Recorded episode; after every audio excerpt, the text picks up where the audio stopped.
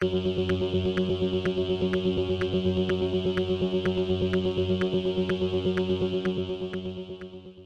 y caballeros, bienvenidos a 10 a 15, un podcast donde se de películas y series en un lapso de 10 a 15 minutos. Yo soy Ángel y en este episodio doble tanda voy a estar hablando de Cocaine Bear y de Nocebo.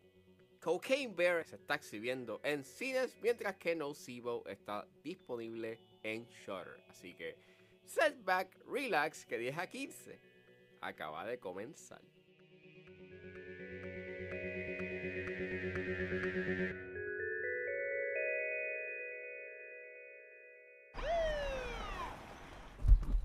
Medic! Oh, Jesus. What is that?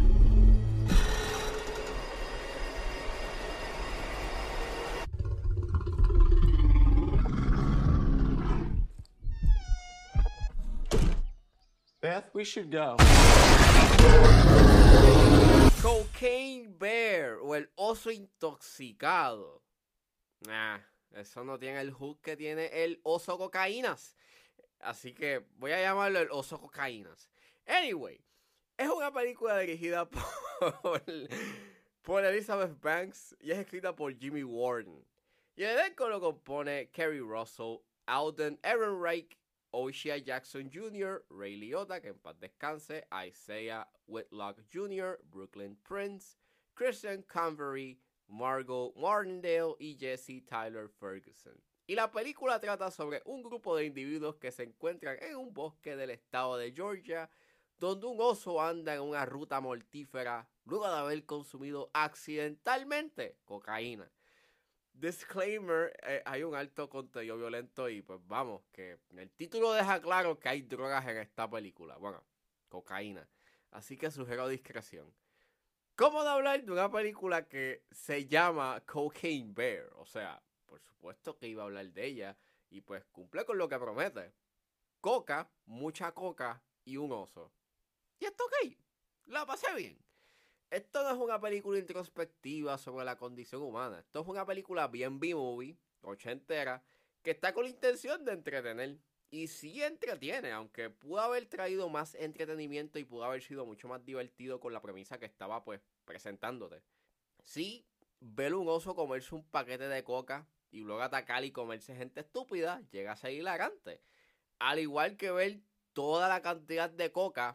Yo creo que a este punto están cansados de escucharme decir coca. So de aquí en adelante nos vamos con todos los nombres que se relacionan al clorhidrato de cocaína. Ahora, volviendo a lo que iba a decir. Al igual que ver toda la cantidad de perico que consume el oso a lo largo de la película, hace ver la montaña de caspa del diablo de Troy Montana al final de Scarface como un snack, básicamente. Y pues llega a ser gracioso. El gran issue que tengo con esta película es que son, los, son sus personajes. Es que hay muchos, hay muchos personajes y se enfocan en ellos, en cada uno de ellos, y llega en un punto en que ellos se convierten en una intrusión a lo que verdaderamente importa. Pues el oso y cómo el oso ataca a gente estúpida. El elenco actúa bien, pero hay tantos personajes que le quieren dar desarrollo que la película básicamente se pierde en lo que se supone que es.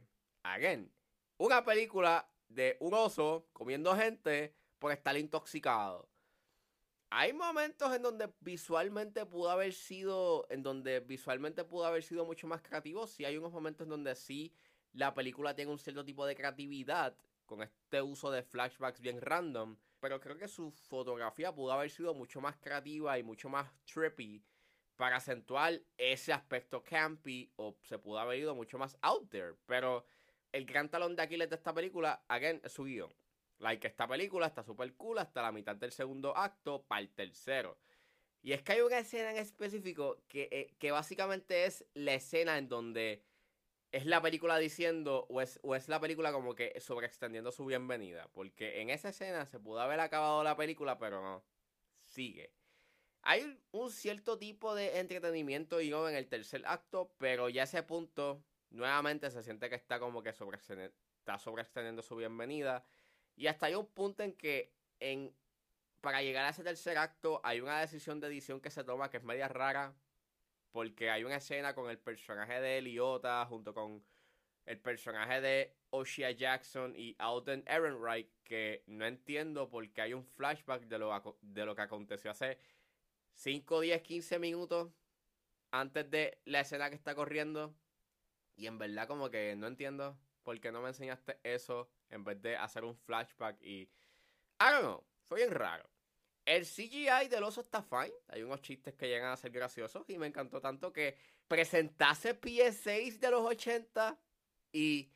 O sea, PS6, entiéndase, anuncios de servicio público y en verdad, pues yo que soy bien fan de los anuncios retro y, específicamente de esos anuncios de servicio público, pues estaba, la estaba pasando súper cool viendo en pantalla grande estos PS6, o sea, que son intencionalmente graciosos algunos de ellos y fue bien cool, fue bien cool. Gracias, gracias Cocaine Bear por darme esa oportunidad de ver ese anuncio de This is drugs. This is your brain on drugs. Gracias.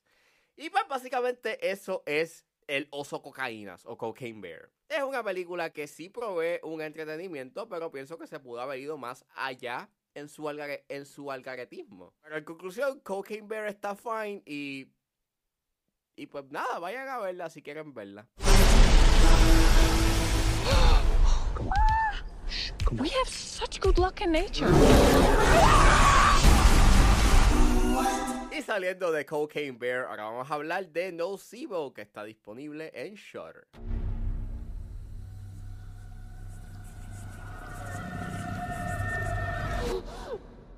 Nocebo es una película dirigida por Lorcan Finnegan, que fue el director de Vivarium, y es escrita por Garrett Shanley. Y el elenco lo compone Eva Green, Mark Strong, Shai Fonagier y Billy Gadsden y trata sobre una diseñadora de modas que sufre de una extraña enfermedad que mantiene frustrados a médicos y a su esposo, hasta que una cuidadora filipina utiliza remedios tradicionales del folclore filipino que la empiezan a curar, aunque revelan una aterradora verdad. Disclaimer, esta película tiene un contenido violento y grotesco, por lo cual cerró discreción. Pues esta película estuvo rondando en varios festivales eh, el año pasado y llegó a tener un lanzamiento limitado en noviembre en cine y luego estuvo en video on demand, pero no fue hasta la semana pasada que Shutter la puso en la plataforma. Leí la sinopsis, la encontré interesante, la vi y está bien hecha, verdad me gustó mucho. Este, creo que lo más que me encantó de esta película fue los temas que habla, eh, porque básicamente te presenta el lado siniestro de la moda y el trato que reciben los, los extranjeros y la manera en cómo dentro de las metáforas que te están presentando y la manera en cómo corre pues su narrativa, pues cómo te presentan esos temas, pues lo encontré sumamente interesante y bastante poderoso y poignant. Este, eh, me encantó mucho la fotografía y el juego de luces que tiene. Eh, mayormente es una fotografía eh, bastante estática, bien medida. A veces tienes estos tiros bastante, bastante handheld que pues dan este cierto tipo de caos y en verdad funcionan bastante bien. Tienes varios efectos prácticos que están bien hechos. Y aunque es una película de horror, en realidad es una película que se basa mucho de los jumpscares. En verdad me recuerda mucho al horror que quiso hacer Nanny, en donde te presenta estos issues sociales y en cierta forma lo que acontece en los personajes es lo que hace que se sienta como una película de horror. Y está bien hecho. Sí, para algunos, este, esta película puede ser un tanto lenta o no, o no va a llegar a ser interesante hasta su. hasta los últimos 30 minutos. Porque nuevamente el gran enfoque que tiene, esta película es sus, es, su, son sus temas, pero de cierta forma es las interacciones que tienen los personajes y como poco a poco la manera en cómo se comportan dejan salir pues sus verdaderas intenciones o la verdadera naturaleza de quiénes son estos personajes. Y lo encontré bastante interesante y eso pues tiene que ver mucho con las actuaciones, porque en verdad tienes un buen elenco. Eva Green hace un excelente trabajo as always, pero para mí quien es el highlight es Shai Fonashier, porque para mí lo más sorprendente de su actuación es cómo es un personaje que tiene ira, o sea, es un personaje que tiene un coraje eh, y que carga con una ira constante, pero ella manifiesta ese coraje en silencio. Y yo pensaba que en, algún punto su personaje iba como que a, a perder la paciencia e iba a, a manifestar ese coraje y esas emociones you a flor de piel, pero no lo hace. Es un, es un personaje que se mantiene en ese estado de tranquilidad y calma. Y cuando pasa lo que pasa en el tercer acto, pues sigue manteniendo ese, esa ira en silencio y aunque manifiesta unas emociones y una melancolía y pues obviamente un enojo, se mantiene ahí, se mantiene en ese mismo nivel y es excelente, en verdad, la actuación de ella es magistral. Por favor, yo espero que haga, haga otras producciones y porque es verdad, es una excelente actriz. Y me encantó mucho, pues, esas interacciones que tiene con el personaje de Eva Green. O sea, hay unas interacciones que se dan que son sumamente interesantes. Y again, lo que pasa en el tercer acto, quisiera decirles mucho más, pero es que gran parte de por qué esta película para mí la encontré como que bien fascinante es ese elemento de no saber mucho de su narrativa. Así que, mientras menos sepan mejor, pero ese tercer acto yo lo encontré sumamente excelente. Eh, aunque pienso de que pudo haber se ido mucho más directo porque pienso de que dividen ese, ese twist o esa revelación eh, entre flashbacks, que pienso que si hubieses este presentado eso por completo eh, durante, ese, eh, durante ese final hubiese sido mejor, pero hacer es, sigue estando bueno o por lo menos esa revelación pues está bien hecha a pesar de que, again, cuando te dan esas pistas de a dónde va la película pues tú sabes cómo, cómo, va a acabar o por lo menos cuál es, cuál es el twist. Y hay un dream sequence aquí que le encontré como que bastante innecesario y resulta un tanto risible porque en verdad pues actúa más como un como una escena en donde se necesita esto porque no ha pasado nada you know, de horror por un buen rato. Pero fuera de eso, pienso que esta es una película que tiene un excelente final, que es un final bastante satisfactorio y tienes excelentes actuaciones, está bien hecha y lo que quiere decir, el tema que quiere hablar, es bastante pertinente y está bien logrado. Así que si quieren ver una película de horror you elevado que trae un buen tema a la mesa de conversación, Nocivo es una buena opción.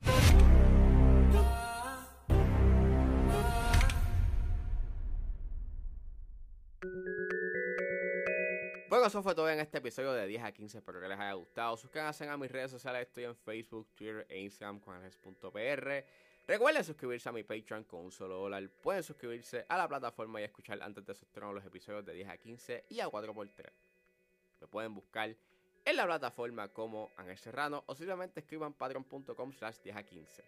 También me pueden buscar en su proveedor de busca favorito como 10 a 15 con Ángel Serrano. Recuerden suscribirse Gracias por escucharme y nos vemos en la próxima.